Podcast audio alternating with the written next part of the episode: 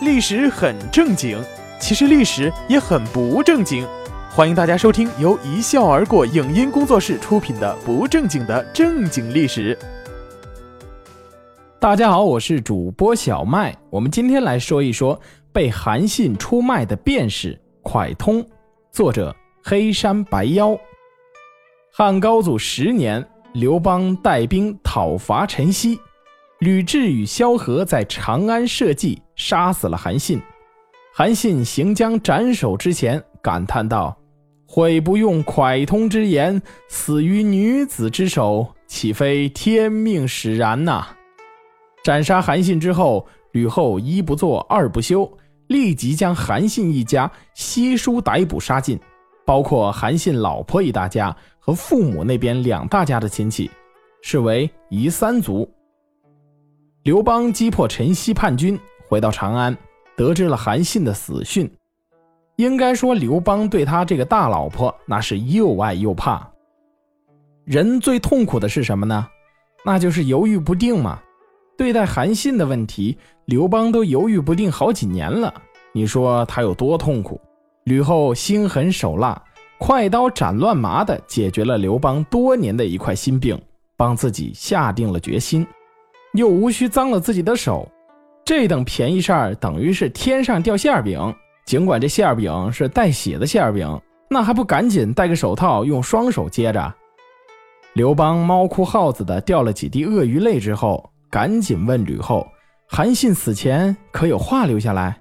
吕后想了一想，说：“是有一句话，好像是悔不用蒯通之言。蒯通是谁呀？这是嘛意思啊？”刘邦狠狠地说道：“怎么把那个王八蛋给忘了呢？他是个谋士，嘴皮子好使，快快抓他过来，看我煮了他！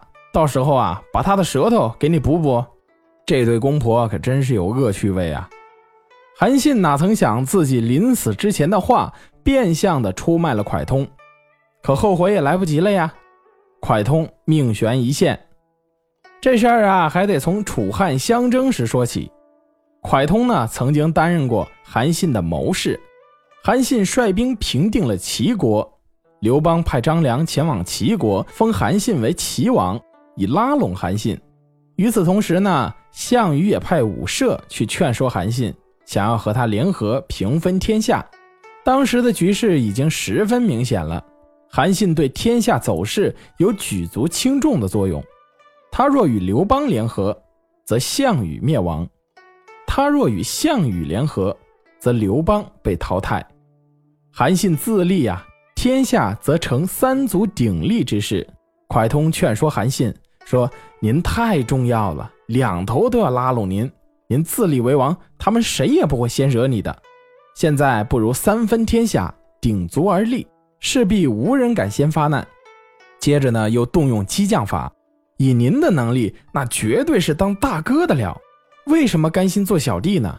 甘愿做劈柴喂马差事的人，就会失掉当一国之君的机会；安心微薄俸禄的人，就得不到公卿宰相的高位。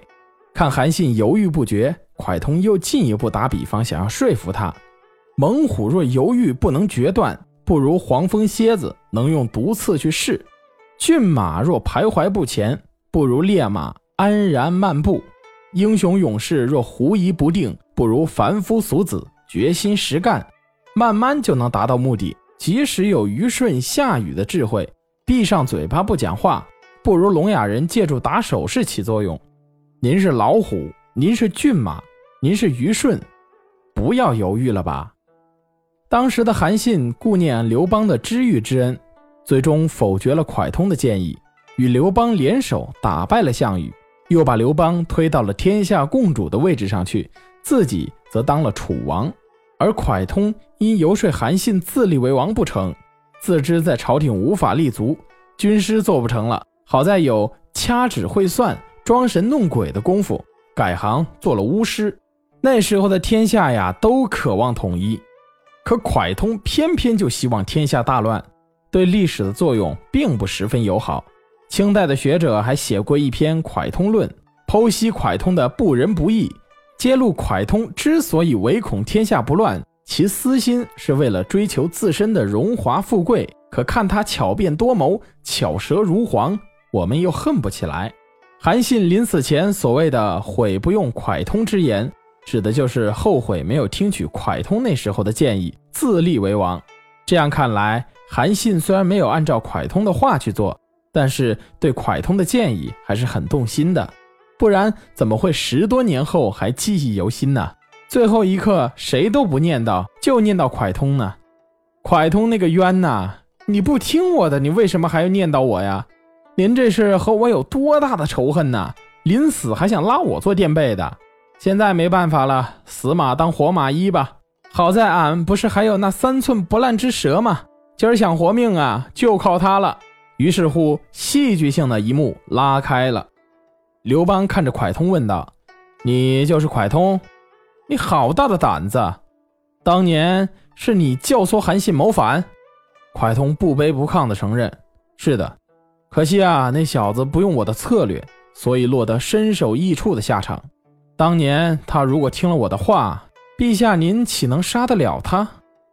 刘邦当即下令，承认的倒是挺爽快，省了我好多事情。来人呐，烧开水，煮了这王八蛋！蒯通高声喊道：“呜呼哀哉！我蒙冤受主，实在是冤枉啊！”刘邦奇怪道。你小子既然以招认挑唆一事是事实，又喊哪门子冤呢？这不是前后矛盾吗？哎，只要您好奇，那就好办了。蒯通呢，就开始了精彩绝伦的自我辩解。秦朝纲纪废弛，不得民心，天下大乱，异姓并起，各路英豪群集，可谓是秦师齐路，天下共逐。逐鹿的群雄自然是身强腿快者抢夺先机，我不过是一头走狗，为主人吼叫奔走而已。尧舜禹的时代，强盗盗直的狗冲着尧帝吼叫，不是狗对尧帝有意见，只是因为尧帝不是狗的主人。那个时候我是韩信的手下，只知道为韩信尽忠，而不知道为陛下您谋事。我对待您也像狗对待尧帝一样狂叫。那是狗的天性，自比为狗，放低姿态，博取同情，而把刘邦呢比作尧帝，这千穿万穿是马屁不穿呐，拍的刘邦洋洋自得。我可是尧舜一样的明君啊，还跟这条狗较个什么劲儿呢？再加上刘邦生于战国，本就是游侠江湖中人士，西汉初年列国并举，各国臣民。各属其王，各路侠客各为其主的现象，他都很清楚。听了蒯通的话，刘邦沉疑半晌，默默无语。气虽消了一半，但是要这么爽快的放了蒯通，也还是有点不甘心呐。蒯通一看一计不成，再生一计。俗话说法不责众，我就再拉些同谋吧。蒯通抓紧时间继续捣鼓刘邦。当时的天下呀，像陛下一样的持刀争斗、持锐争锋、妄图逐鹿问鼎的人多了去了。您能力出众，脱颖而出，成为天下的霸主。但是还是有很多人啊，因为能力不如您而未能一展抱负。他们散落各地，自知和您比起来，就好像太阳和蜡烛，一个天上，一个地下，自愧不如。于是慢慢的就都失去了野心，安心臣服于陛下。难道陛下您可以将他们全部诛杀个干净？刘邦想了想，确实啊，我当皇帝也有十年之久了，现在还有谁敢和我争夺皇帝之位呢？除了被吕后杀掉的韩信，也无人能给我威胁了吧？还不如做做样子，以德服人。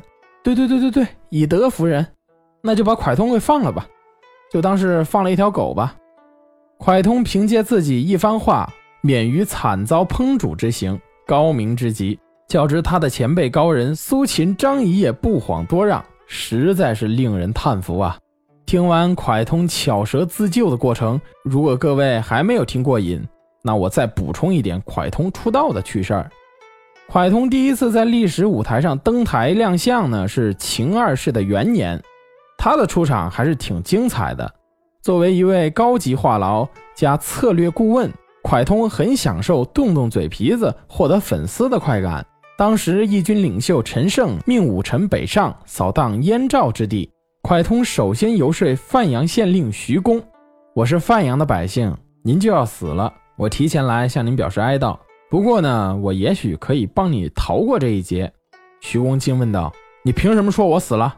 蒯通说：“您做县令十多年了，杀人家父亲，让儿子成为孤儿，砍去犯人的脚，对犯人施以各种酷刑，他们恨不得拿刀子捅死你，只是害怕秦朝的法律。现在天下大乱，秦朝的政令如同废纸一般，想捅死你的人马上就到了，这可是离死不远了。所以我向你表示哀悼。”徐公赶紧请教：“先生啊，我要怎样才能获得生路呢？”蒯通回答道。义军武臣已经派人找我测算祸福，我会劝说他采取强攻政策，那是很危险的。不战而取得土地，不攻而占有城池，传送檄文就能平定天下。这样的好事，您愿不愿意啊？他肯定会问，那具体的谋略是什么呢？我就会对他说，范阳县令本应该奋起抵抗，但因害怕，想举城归降。您如果强攻，导致范阳县令被杀，其他地方就会聚成攻守。您不如用黄盖朱轮的车子迎接范阳县令，让他在燕赵的边界驰骋炫耀一番。范阳县令因投降而获得富贵的消息，肯定会迅速传播开去，各地呢便会争先恐后的效仿范阳县令献城投降。那么扫荡燕赵之地，就像泥丸从山顶上滚动下来一样。轻而易举了，不是？这就是我说的传送檄文就能平定千里的策略。范阳县令马上依计备马，送蒯通到武臣那边。武臣也很快采取了蒯通的策略，用了一百辆车、两百名骑兵，以迎接公侯的阵仗迎接范阳县令。正像蒯通所预料的那样，燕赵之地多达三十多座城池开城投降。就这样。蒯通两头做工作，动员守军认清形势，归顺义军；动员义军保存实力，巧夺城池，让燕赵的民众避免了战争的浩劫。应该说，蒯通这次的所作所为是顺应时代之举。蒯通这个人呐，还挺有趣的，由他的话演变而来的成语有一箩筐。比如什么固若金汤啊，鼎足而立呀，功高震主啊，为民请命啊，群雄逐鹿啊，捷足先登啊，等等等等，把这些典故串接起来，就可以大略的概括他的一生。或许是性格所致吧，他总有那种唯恐天下不乱，特别爱出风头的感觉，爱给人出点子，一会儿煽风点火，一会儿又帮人灭火，有种没事儿找事儿的精神头。好了，感谢大家收听，这里是一笑而过工作室出品的不正经的正经历史，我是主播小麦，我们下一期再见。